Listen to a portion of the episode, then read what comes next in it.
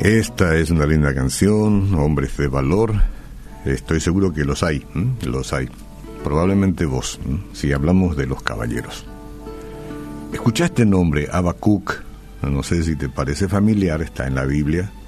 El capítulo 1, creo que tiene tres capítulos, pero este es el capítulo 1 y versículo 2. Y dice, ¿hasta cuándo, oh Jehová, clamaré y no oirás?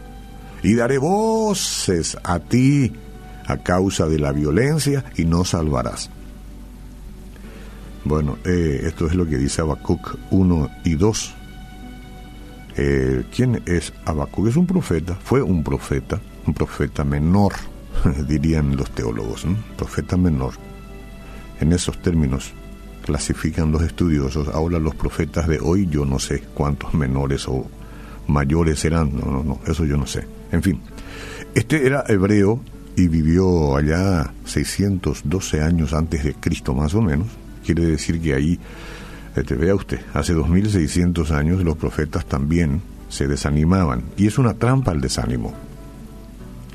Si vos te sentís atrapado por el desánimo, si es así, entonces verás, no, no sos el único, no eres el único o la única.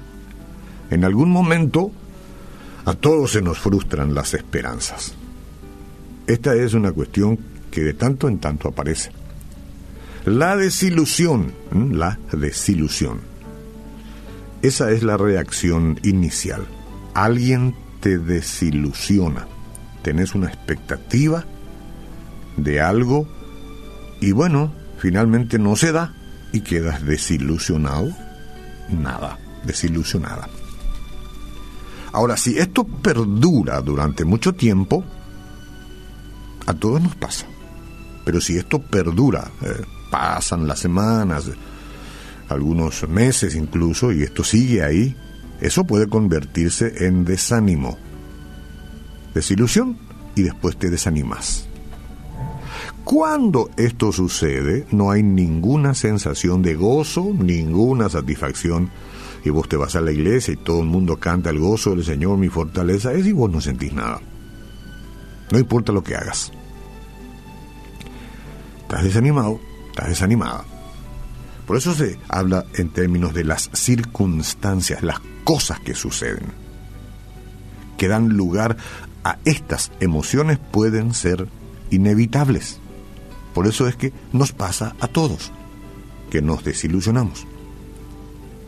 Ahora, la manera de responder lo vamos a decidir tú, o sea, vos y yo. ¿Cómo reaccionamos a la desilusión?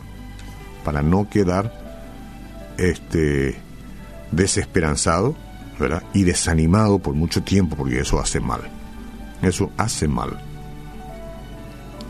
Podemos dejar que la tristeza abrume nuestra alma o enfrentar la situación con valentía y traerla a aquel que puede ayudarnos.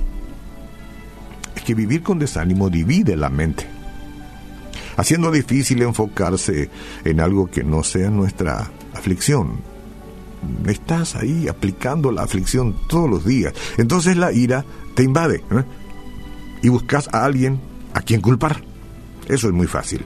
Ya sea a Dios o a otras personas o a nosotros mismos. Alguien tiene que ser culpable de esta situación. Seguramente.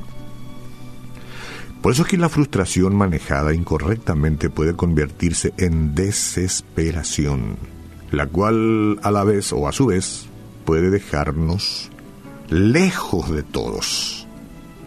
La gente no disfruta de la compañía de alguien amargado, o amargada, de alguien derrotado.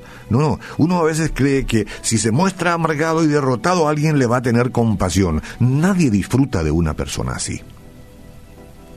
Este aislamiento conduce a baja autoestima.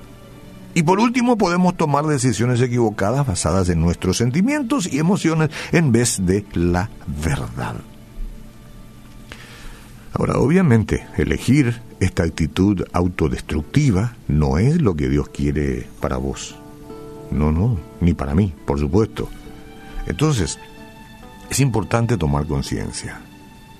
Aunque todos enfrentamos la decepción de vez en cuando, A mí me pasa, probablemente a David, probablemente a todos los componentes de esta estación y a vos también.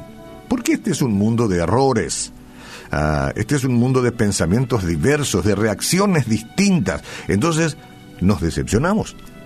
De vez en cuando, espero que sea así. Los creyentes no debemos sumirnos en ella, es decir, vivir en la, en la decepción. No, no vamos a hacer un estado de decepción nuestra vida, no. En vez de eso, Dios quiere que le confiemos todo. Deja nomás en manos de Dios, pero deja en serio. Aún nuestras expectativas que, que no han sido satisfechas, deja en manos de Dios.